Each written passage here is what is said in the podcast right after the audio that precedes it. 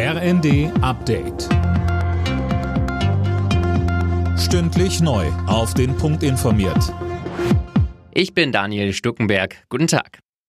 Auf Schloss Meseberg in Brandenburg geht in diesen Minuten die zweitägige Klausurtagung der Ampelkoalition zu Ende. Bis zuletzt wurde dort noch diskutiert. Weiter das Thema die Energiesicherheit in Deutschland. Wirtschaftsminister Habeck ist mit den bisherigen Maßnahmen zufrieden. Die Gasspeicher sind aktuell bereits zu 83 Prozent gefüllt. Außerdem sprach die Bundesregierung heute weiter über die nationale Sicherheitsstrategie. Während die Ampelparteien noch über weitere Entlastungen beraten, machen Gewerkschaften und Sozialverbände Druck. VDK-Präsidentin Bentele sagte im ersten, die Koalition müsse sich schnell zu Entlastungen durchringen. Und da gehört unter anderem dazu, dass eben auch Rentnerinnen und Rentner die 300 Euro Energiepreispauschale bekommen.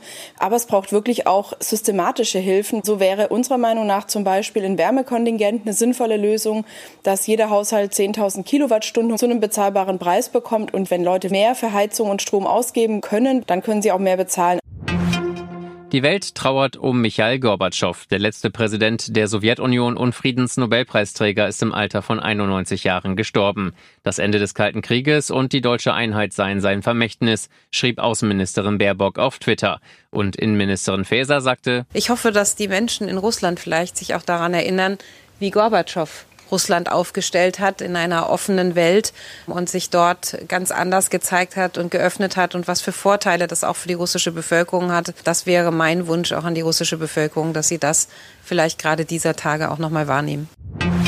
Filmfans schauen heute nach Venedig. Dort werden am Abend die Filmfestspiele eröffnet. Insgesamt gehen 23 Filme ins Rennen um den Goldenen Löwen. Eröffnet wird das Festival mit der Komödie White Noise mit Adam Driver und Greta Gerwig in den Hauptrollen.